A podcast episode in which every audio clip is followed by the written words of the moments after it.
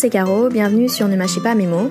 Le but de ce podcast est de t'aider à être dans une démarche de paix avec la nourriture. Donc dans chaque épisode, tu retrouveras des partages d'expériences autour des troubles du comportement alimentaire et autour de la thématique de l'alimentation intuitive. J'ai donc invité plusieurs personnes avec qui j'ai discuté un petit peu avant et ici on rentre un peu plus en détail sur les thèmes abordés. Donc j'espère que tu prendras plaisir à nous écouter. Je te souhaite du coup une très bonne écoute. Si tu souhaites en savoir plus sur l'origine du podcast et sur mon expérience personnelle vis-à-vis de l'alimentation, je t'invite à aller sur ma chaîne YouTube Verdadella Caro, sur laquelle j'ai posté une vidéo à ce sujet. Tu peux également t'y abonner si tu souhaites recevoir directement les nouvelles vidéos mises en ligne. Aujourd'hui, on est avec Sophia, Sophia Déblé sur Instagram, qui est là pour nous faire part de son parcours et de son expérience vis-à-vis de son rapport à la nourriture. Bonjour à tous. Donc, euh, je m'appelle Sophia, je suis euh, naturopathe euh, spécialisée dans le comportement alimentaire, dans l'alimentation intuitive. Euh, je suis également professeure de yoga et euh, mon plaisir, bah, c'est mon quotidien, c'est d'accompagner, d'aider euh, les personnes euh, qui ont besoin de soutien euh, en termes d'alimentation, de bien-être, de façon générale. Voilà. Qu'est-ce qui t'a fait te tourner vers une spécialisation sur l'alimentation? En fait, c'est le comportement alimentaire où finalement aujourd'hui je m'occupe plus de la psychologie qui m'a poussé à, à me pencher sur l'alimentation intuitive parce que en fait j'ai eu un parcours un peu particulier. J'ai j'ai eu moi-même une relation troublée à la nourriture. Je m'en suis suis mhm. vraiment rendu compte euh, quand j'étais en formation de naturopathe. Et c'est là que euh, j'ai essayé euh, plein plein de choses pour stabiliser tout ça. Et finalement, je ne faisais qu'aggraver mon sort. Puis le mhm. yoga, voilà, m'a permis de me de mieux me comprendre, de mieux me ressentir. Et peu à peu, j'ai j'ai compris que mon problème n'était pas l'alimentation, mais bien la psychologie en lien avec l'alimentation. Je suis tombée sur des posts Instagram qui qui traite euh, d'alimentation intuitive. Et voilà, peu à peu, euh, j'ai j'ai adhéré. Mais bon, peu à peu. Hein. Au début, j'ai j'ai d'abord rejeté, rejeté, et puis ensuite, euh, j'ai essayé de mieux mhm. comprendre. Et finalement, euh, et finalement, aujourd'hui, c'est ce que je propose. Donc, euh, donc, je peux dire clairement que j'adhère. je reviens un peu à, à ton rapport à, à ton corps, à toi. Aujourd'hui, qu'est-ce que tu ressens et qu'est-ce que tu qu'est-ce que tu te dis quand tu te regardes dans le miroir? Déjà d'un jour à l'autre, je me dis pas toujours la même chose. Peu importe ce que je me dis, je crois que j'essaie toujours euh, de rajouter une petite euh, parole euh, de bienveillance, mais neutre en fait, qui me dit Ok, de toute façon, c'est juste comme ça. C'est-à-dire que que je me trouve bien ou pas, je rajoute toujours une petite parole qui vient neutraliser pour en fait donner peu d'importance au jugement que je que je donne, que le jugement soit positif ou négatif en fait. Je me dis ouais, bah, peu importe, c'est juste comme ça. Et puis c'est juste mon corps en fait. C'est pas le plus important euh, que je qu'il soit beau ou pas. Ce terme est, euh, il est un peu décrié des fois, mais être dans l'acceptation de ce que t'as de manière euh, neutre en fait. C'est-à-dire là il y a ça, c'est ça, ça j'aime bien. Puis finalement après te dire, mais bon, j'aime bien, mais enfin c'est ça existe, c'est tout en fait. Aujourd'hui, ça me plaît, c'est comme ça, c'est bien, mais ça me donne pas plus de valeur. J'en ai discuté pas mal avec avec d'autres invités et j'avais pas eu cette ce questionnement sous cet angle-là. Je trouve ça hyper intéressant parce que pour moi, en fait, euh, en, fait, en tout cas, quand tu as euh, confiance en toi et que euh, c'est difficile de comment dire d'accepter ton corps tout simplement. En tout cas d'accepter euh, présentement comment il est. Les exercices que moi je fais régulièrement c'est observer mon corps en essayant de d'oublier les injonctions sociétales parentales des de l'entourage etc et me dire à l'heure actuelle qu'est-ce que j'aime sur mon corps et qu'est-ce que j'aime pas etc mais d'abord qu'est-ce que j'aime pas et ensuite me dire ok il y a ça que j'aime pas actuellement mais qu'est-ce que j'aime maintenant en fait. Je suis pas vraiment dans le dans le côté je me projette. C'est plus dans le je fais un état des lieux de mon corps et je me dis ok il y a ça que j'aime pas mais il y a quand même ça que j'aime en fait enfin j'essaie de hmm. d'appuyer peut-être sur les choses que j'aime plus que sur les choses que j'aime pas tout en me disant dans tous les cas dans les deux cas je les change pas les choses enfin je peux pas les changer mais euh, focaliser mon regard sur euh, ce que j'aime du coup ce qui est hyper bien dans, dans ta démarche à toi c'est que j'aime pas ça mais euh, et donc j'aimerais que ça soit comme ça, peut-être potentiellement que ça évolue comme ça, mais ça c'est pas le cas pour l'instant et peut-être que ça ne sera jamais. Tout à fait. c'est pas grave en fait. En fait, je me, je me y, a, ce côté-là en fait à placer mon regard ailleurs parce que je n'aime pas une zone. J'accepte, enfin j'essaye, c'est pour ça que je, je viens ajouter à chaque fois une parole là pour neutraliser. J'accepte, enfin j'essaye donc du coup d'accepter la zone qui me plaît, euh, qui me plaît pas ou les zones qui me plaisent pas autant que les zones que j'aime. Voilà, c'est comme ça en fait. C'est ni bien ni mal, c'est juste comme ça. Une fois de plus, ma valeur, elle est ailleurs. En fait, c'est le plus simple pour moi. C'est pas c'est pas dur, je trouve. Pour moi, c'est plus dur de toujours être dans un équilibre. J'aime pas ça, j'aime pas ça, mais bon, j'aime ça et j'aime ça et puis je vais essayer de sublimer ça chez moi, de valoriser ça chez moi. En fait, j'ai l'impression que je suis encore dans une euh, mhm. quête de d'être tout le temps euh, mieux alors que le travail euh, qui me permet de lâcher prise, je le mhm. trouve plus simple en fait. Après, c'était pas forcément dans le but de sublimer euh, ce que j'aime pas euh, chez moi, par exemple, mais plus dans le sens euh, que ça ne prenne pas trop de place dans mes pensées. Et puis aussi essayer de comprendre pourquoi, pourquoi j'aime pas ça en fait, pourquoi j'aime pas cette partie de mon corps? Que c'est moche, mais pourquoi c'est moche? Parce qu'on m'a dit que d'avoir des bourrelets c'était moche, alors que en fait maintenant je me dis mais moi j'aime les courbes de mon corps, j'aime, j'aimerais pas justement mon corps sans ces courbes là en fait. Enfin je, dis j'aimerais pas je sais pas si j'aimerais pas. Et je me dis que parfois ça peut être un problème justement. C'est de me dire que mon identité réside un peu dans dans la dans la forme de mon corps. Enfin du coup comme tu dis si ça évolue et que ça me plaît plus, que ça, que ça, c'est trop différent de ce que c'est maintenant, bah ça va devenir un problème parce que du coup, je vais considérer que ma valeur réside dans la forme de mon corps. Et ce que tu dis euh, dans, dans les pensées, c'est vraiment hyper intéressant parce que tu dis vraiment, peu importe comment mon corps évolue, comment il est formé, comment il, enfin comment il se forme, euh, quel poids j'ai, euh, ma valeur ne réside pas dans ça en fait, elle est dans autre chose. Donc euh, c'est ouais, ça me met euh, un mindfuck un peu dans la tête.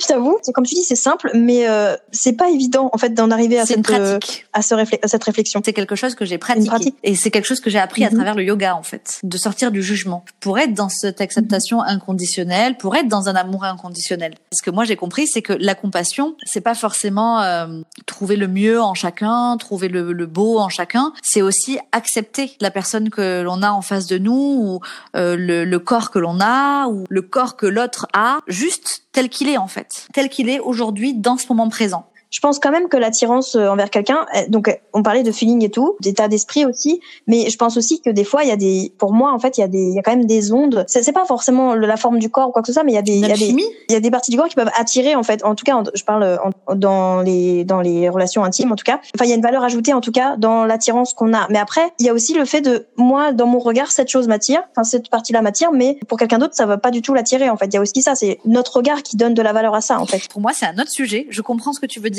mais pour moi, c'est un autre sujet. Et c'est un sujet que je questionne énormément parce que très souvent, je me demande si nos attirances, nos goûts sont vraiment les nôtres. Je pense que les médias, la mode, la pornographie, toutes ces choses-là drive aussi mhm. nos goûts, nos attirances, notre sexualité. Que je pense du coup que nos goûts ne sont pas seulement en lien avec ce que nous aimons profondément, mais avec des, des choses qu'on nous a inculquées en fait, et de façon très inconsciente. Pourquoi euh, la plupart euh, des, euh, pourquoi certaines femmes, enfin la majorité des femmes mhm. euh, vont baver sur le torse d'un homme par rapport à, à, ses pectoraux, par rapport mhm. à à ses abdominaux, etc. Moi personnellement, j'aime bien, j'aime bien euh, le, le, torse des hommes et je l'aime encore plus quand quand il est un peu dessiné. Je me demande si c'est vraiment mes goûts. Personnellement, je me rends compte là, en, quand tu parles de tout ça, que et c'est très bizarre de me rendre compte de ça que j'ai vachement déconstruit ça naturellement. Mais j'ai pas l'impression moi par contre de suivre cette majorité pour, pour le coup. Enfin j'aime euh, encore une fois le torse des hommes aussi. Mais euh, j'ai jamais euh, ça a jamais été un critère euh, de me dire que je vais plus être attirée si il est dessiné. C'est limite c'est limite si je préfère quand c'est pas dessiné. Peut-être aussi pour me dire que comme j'avais des complexes je me dis bon bah au moins ouais, ouais.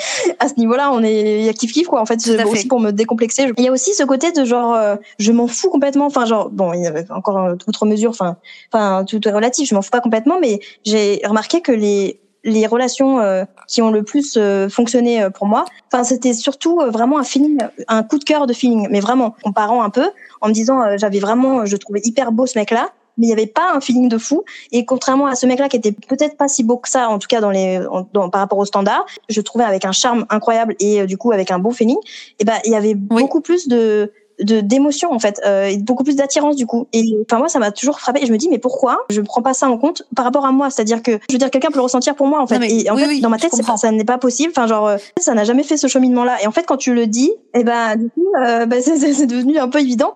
Après je, je, moi je reviens sur ma, ma propre question. Je me je me dis, je me dis que finalement même complimenter quelqu'un sur tel aspect va te dire ok mais bah, c'est comme ça en fait. Genre j'ai rien fait pour ou rien fait contre. Enfin genre euh, c'est un peu genre euh, c'est vrai que maintenant que j'y pense je me dis euh, enfin tu vois par exemple dire à quelqu'un il a un beau torse alors que bon par exemple il fait, bon, il fait pas d'activité physique ou que ce soit. Enfin il a, pas fait quelque chose pour obtenir ce, corps. Il peut se dire bah merci mais mais bon je sais pas trop quoi dire. Enfin genre c'est c'est gentil et tout mais mais c'est comme ça en fait. C'est juste mon corps en fait. Est-ce que c'est pas mieux des fois de complimenter plus sur la, la, le comportement la façon d'être de quelqu'un de ce qu'elle nous provoque, enfin de ce qu'elle nous, oui, de ce qu'elle provoque en nous ou quelque chose comme ça, plus que sur un, oui, bien un aspect physique propre, enfin particulier. Je ma question est claire. Je crois qu'aujourd'hui, euh, je c'est ce qui m'importe le plus. Donc moi, par exemple, je vais plus facilement euh, complimenter euh, les gens de façon générale sur euh, voilà des aspects de leur personnalité, euh, sur leur valeur humaine, plutôt que sur leur apparence. Et pour en mhm. revenir encore à ce sujet, il y a un autre truc que je me dis souvent. Quand moi, par exemple, on me complimente sur quelque chose, bah, je me rends compte que très souvent, c'est pas quelque chose d'atypique, c'est quelque mhm. chose de valorisé par la société. Et donc, dans ma tête, parfois je le dis à voix haute, je me dis merci, mais en fait, euh, tu aimes bien parce que ça match avec euh, ce qu'on aime dans la société. Peut-être qu'il y a autre chose. Je veux pas parler à la place des gens qui me complimentent, mais euh, mhm. c'est ce que je crois vraiment. À force d'être complimenté sur un aspect en particulier, bah, on se dit justement que euh, s'il change ou qu'il est différent, et bah c'est là qu'il va qu'il va devenir moche ou quoi que ce soit, tu vois. Donc ça ça alimente en plus ce, ce côté. Bah euh, on, va on va rester dans la norme. Dit, euh, on n'a pas intérêt à changer parce qu'on a l'impression d'être aimé pour ça. J'en viens un peu au rapport, à ton rapport au sport. Euh, tu m'as dit que tu avais fait un peu de, enfin un peu, beaucoup quand même, de patinage artistique pendant des années, même tu as fait des compétitions et tout. Non, t'en fais plus du coup là, actuellement. Non, j'en fais plus. C'est fini. Pourquoi Parce que c'est pas simple. Il faudrait aller à Colombe euh, en séance d'essai, euh, enfin pas d'essai, je sais plus comment on appelle ça, en, pratique libre. Et les horaires matchent pas toujours avec les miennes. Et puis et puis on n'a pas le droit de patiner comme on veut parce que c'est euh, on n'a pas le droit de sauter, on n'a pas le droit de faire de pirouettes, euh, on n'a pas le droit de faire euh, tous les trucs mm. que j'aime bien faire. Donc euh, moi, tourner en rond sur la piste, ça me dit rien. D'accord. Et, et, du coup, tu m'avais parlé un peu de, du fitness et de la, de la course à pied. Tu me disais que tu avais un rapport un peu compliqué avec ces sports-là. Oui, parce qu'en fait, je me suis toujours pas réconciliée avec eux. En gros, c'est vraiment des pratiques que j'ai que j'ai suivies pour perdre du poids, pour sculpter mon corps, pour modifier mon apparence. Et quand je repratique de la course à pied ou du fitness, ça me renvoie à cette période euh, bah, assez douloureuse. Donc très vite, j'arrête. Tu le définirais comment ton rapport au sport aujourd'hui? Très flexible. Je pense que j'ai longtemps, longtemps pratiqué euh, de façon obligatoire. Mhm. Et aujourd'hui, euh, c'est très flexible. C'est vraiment quand j'ai envie, quand j'en ressens le besoin. Ça, c'est génial aussi. J'ai vraiment développé une connexion à mon corps qui me permet de savoir à quel moment ce serait important pour moi de pratiquer et à quel moment euh, ce mhm. serait mieux de se reposer. Et du coup, je suis, euh, je suis assez contente d'avoir travaillé là-dessus. Donc, je pratique principalement euh, du yoga, euh, plus ou moins dynamique en fonction de mes besoins. J'aime beaucoup les deux. Pendant longtemps, je détestais les pratiques douces et lentes parce que j'avais l'impression de m'ennuyer, et puis j'avais l'impression que, que ça ne servait à rien. Mhm. Donc, j'étais dans des pratiques très dynamiques et aujourd'hui, j'apprécie, j'apprécie les deux. Et puis sinon, quand j'ai l'occasion, j'en ai fait pas mal au printemps et en été, je randonne. Et euh, qu'est-ce que tu ressens quand tu quand tu fais du yoga ou, de la randonnée? Une connexion à moi, un bien-être. Euh, je me sens forte aussi. Ouais, j'ai l'impression que, que mon corps est super. En fait, je prends encore plus conscience de la chance que j'ai d'avoir un corps euh, mobile, euh, d'avoir un corps sans douleur, euh, qui me permet de prendre du plaisir, un corps qui me permet de me connecter à mes sens, et quand je randonne, ben, qui me permet de me connecter à la nature. Tu sens vivante, quoi. Tu sens, tu, tu ressens les trucs. Et ah ouais, voilà, je me sens, ouais, c'est c'est le bon mot, je pense. Bah, écoute, merci beaucoup, Sophia, d'avoir accepté l'invitation, d'avoir partagé ton expérience, d'avoir donné ton point de vue sur sur tous ces thèmes-là. Ça m'a, ça m'a vraiment beaucoup euh, questionné et beaucoup intéressé. Donc merci beaucoup. Avec plaisir. merci à toi de m'avoir donné la parole. Merci à toi d'avoir écouté ce podcast, j'espère qu'il t'aura plu. Si tu as des questions, n'hésite pas à les mettre en commentaire si tu veux les partager ou à me contacter en privé sur euh, mes différents réseaux sociaux euh, en barre d'infos. Si tu es sur YouTube, n'hésite pas à aimer et à partager si tu as apprécié. également, si tu as des TCA et que tu es en voie de guérison ou que tu as eu des TCA et que tu en es guéri, n'hésite pas à me contacter si tu souhaites partager ton expérience ici également. Muito obrigada et à te logo.